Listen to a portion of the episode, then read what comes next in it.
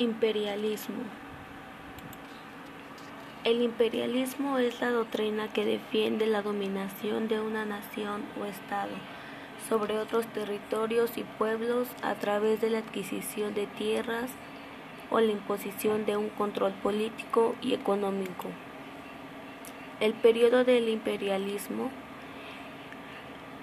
tiene un largo recorrido en la historia para el imperialismo como sistema global puede acotarse al, al periodo 1875 a 1914, conocido como la era de los imperios.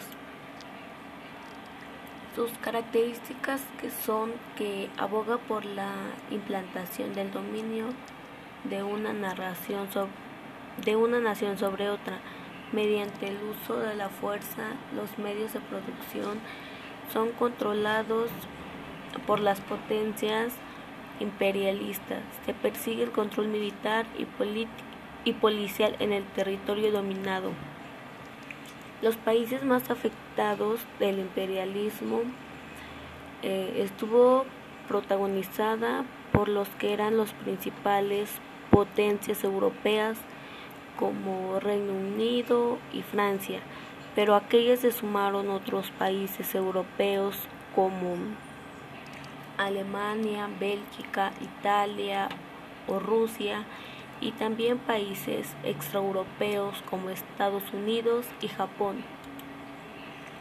Las consecuencias del imperialismo afectaron mucho la pérdida de la lengua, así como la región, la religión de aquellos estados dominados, provocó graves incrementos en la desigualdad al repatriar los capitales y establecer relaciones de servidumbre.